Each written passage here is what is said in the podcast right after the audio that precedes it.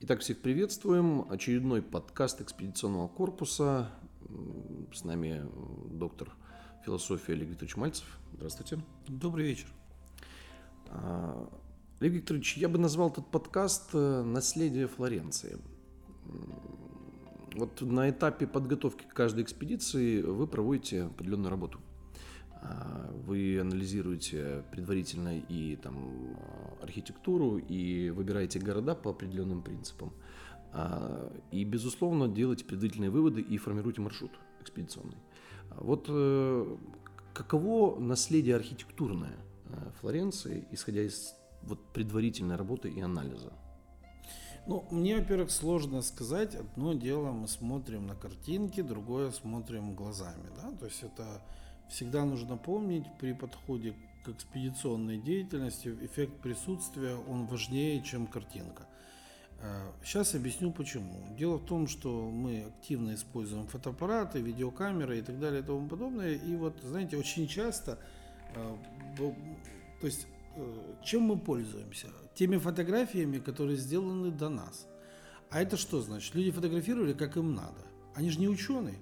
И поэтому у меня есть фотографии только тех людей, которые фотографировали для меня. Откуда я знаю, что они сфотографировали так, как мне надо?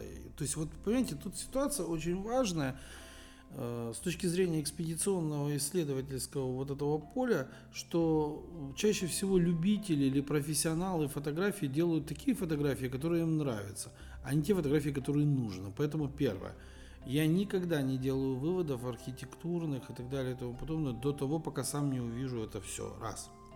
Вот у меня несколько раз были случаи и на Канарских островах, и в Европе, когда фотографии показывали одно, мы приезжали на место, выяснялось, что все не так, как на фотографиях. Почему? Потому что ракурсы не те взяты и кажется одно. Когда ты смотришь целостную картинку, видишь совершенно как бы другое. И очень как бы важный момент для экспедиционной деятельности. Второй момент. Ну, понятное дело, что Флоренция еврейский конгресс, э, и, в общем-то, это еврейское место, и, вероятно, в этом корни всех неприятностей Флоренции. Я вот этот вот и государственных переворотов, постоянного недовольства, постоянной крови, битв, смертей, убийств и так далее и тому подобное. Я всегда говорю, только евреи может так ненавидеть еврея, больше никто, как бы, да. Ну, потому что это вот, обратите внимание на это, на все. То есть обязательно, когда встречаются евреи, один мой друг здесь, Равин говорил, чтобы в Израиле стать миллионером, нужно туда приехать миллиардером. Поэтому, поэтому только, только еврей может так ненавидеть евреев. Да? То есть, поэтому я думаю, что вот первая это еврейская линия. Флоренция, я думаю, что она дала серьезные корни для подобного рода вещей. И она не стерта историей? Нет, она не стерта в истории, как бы, то есть по сути своей мы с этим сможем поработать. Второй момент. Так как э, на Украине э, есть гипотеза о том, что характерники имеют тоже еврейские как бы корни, есть такая гипотеза, одна из гипотез, которая рассматривается. Ныне живущих ученых? Да, абсолютно верно. да. То есть существует такая гипотеза. И эту гипотезу и я выдвигал изначально. А, и выдвигала еще ряд моих коллег. А, и мы их проверяем, эти гипотезы, потому что там не одна гипотеза, как вы понимаете. И даже не две, и не три. Как бы отрабатываются все гипотезы. Вот. То есть э, вы меня в одном из подкастов спрашивали, чем они похожи. Вот этим они еще похожи. Как бы. То есть одна из гипотез тоже еврейская. Это раз. Далее. Смотрите. Мы могли бы говорить о Флоренции, э, скажем так, о двух периодах. До Медичи и после Медичи. Это два разных, ну, как бы совершенно периода. И вероятнее всего, еврейский, вот этот первый, как бы период, то, что до Медичи ну, происходит. Опять это гипотеза, мне сложно так сказать. Мы сейчас собираем все синагоги Европы для того, чтобы сравнить архитектуру Флоренции э, со всеми э, синагогами Европы. Вот мы будем смотреть, э, с чем мы имеем дело. Потому что архитектура, ее построение, то есть люди строят в себе определенные вещи по определенным лекалам, как бы, да.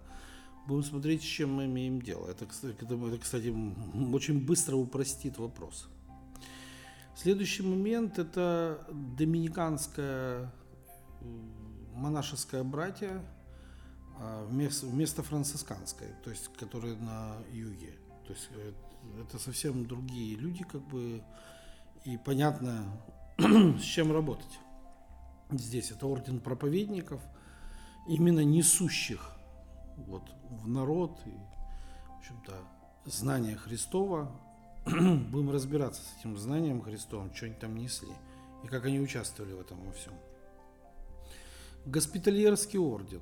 Практически э, на всех рыцарских орденах госпитальерские кресты, как бы они, как, как бы там, в общем-то, они не назывались, как бы тоже. Есть частные рыцарские ордена, будем с ними разбираться, что, что они из себя, как бы, в общем-то, представляют. А, следующий момент э, огромное производство, в общем-то, и культурное производство от скульптуры, прочих как бы картин, и огромное производство оружия, клинков и так далее и тому подобное. То есть они из там прямо лавки оружейные по сей день сохранились, которым 200, 300, там больше, даже 400 лет говорят, существуют 16 века лавки. Сколько это правда, я тоже не знаю, будем смотреть на месте. Вот. Итальянцы еще такие люди, они очень любят рассказывать. Как бы, да, дедушка ловил, бабушка ловила, как бы вот такую рыбу, вот такую, да. Про дедушка, это, это, это еще те, э, так сказать, люди, которые любят, ну, ну, древность, скажем, назовем это так, любят древность, да, приверженцы древности, да. Вот. Э, следующий момент, который надо было бы упомянуть, Тоскана достаточно большая. Меня не интересует сам город Флоренция, меня вся Тоскана интересует. То есть это и Пиза, и Ливорно, и, и прочие как бы вещи. А, будем смотреть то, что окружает Флоренцию по кругу, потом поедем э, во все остальные города Тосканы, смотреть, чем они отличаются друг от друга и что это, в общем-то, такое. А, внутренне будем храмы сравнивать, безусловно. Будем с криминальной традицией разбираться с, безусловно. Будем э, с трудом Макиавелли, э, история Флоренции разбираться безусловно. Будем разбираться с э, важными моментами, связанными с... Возможно, какие-то библиотеки существуют, возможно, какие-то источники существуют. Будем договариваться, как эти источники как бы получить. Можем какие-то древние вещи получим. Вот у нас там есть просто подборка целая криминальные хроники, как бы использование ножа и прочих как бы вещей. Там они головы друг другу отрезали и выбрасывали друг друга со второго этажа, как бы без головы, а голову в руках держали. Ну, веселились там от души люди во Флоренции. Вот, будем посмотреть. А, следующий момент. В истории Флоренции сказано, что были нередки рукопашные схватки, что не сильно, вот понимаете, свойственно Италии что не сильно свойственно Италии, они, они больше любят биться клинком, чем в рукопашном. Во Флоренции это не совсем так. Тождество Флоренции и Великого Новгорода в истории России, ну, оно очевидно. То есть вот, этот, вот эту тождественность будем точно, точно так же как-то разбирать. Многие вещи непонятные. Ну, это, во-первых, это первая экспедиция. То есть что на нас выйдет в первую экспедицию. То есть я всегда говорю как, надо выкопать руду первую – она станет основой. Дальше, то есть произойдет вот этот взлом, так называемый, дальше все станет на свои места становиться. Дальше просто углубляться, глубже, глубже, глубже, искать все больше доказательств, фотографировать, снимать, записывать и так далее и тому подобное. И, и, и все это начнет становиться э, понятным, а понятное превращаться в прикладное. То есть вот поэтапная последовательность, она вот такая. Я вспоминаю ряд экспедиций, в которых я участвовал вместе с вами, и часто использовался такой подход исследования, как работа с инсайдерами, с экспертами в истории тех или иных регионов, традиций и так далее. Да? Планируете ли вы в данном случае э, использовать вот эти подходы, или это вот пока что взлом, и поэтому... Именно так. То есть до взлома смысла разговаривать с кем-то нет. То есть, по сути, что вы, э, ну, как бы, вот должны понять. Если у вас мнение экспертов есть, если у вас есть источники какие-то, который вы уже прочитали, то у вас уже предубежденное мнение. То есть вам сначала нужно все это э, исследовать и сделать собственные выводы, а уже потом работать с экспертами. Ни в коем случае не наоборот. Потому Это что общий подход ко взлому. Везде, всегда. То есть нельзя ни с кем работать до первого контакта, до первого погружения в среду. Как бы, да. То есть вот, вот две недели там побудете, вы сложите собственное, вот, уч, ну, ну, как бы, научное впечатление. Я надеюсь, что мы с Максимом точно не заболеем Тосканой, как бы, и что у нас будет два разных мнения по этому поводу, как всегда, как бы, и это прекрасно будет, потому что когда два разных мнения, их еще тяжелее поменять, как бы, да, а уже потом, когда начнем работать с экспертами, мы будем идти к какому-то одному мнению, которое вот э, будет иллюстрировано доказательством. То есть мы склонимся к мнению иллюстрированному доказательству. Последний вопрос этого подкаста. Вы часто используете такое понятие, как взлом.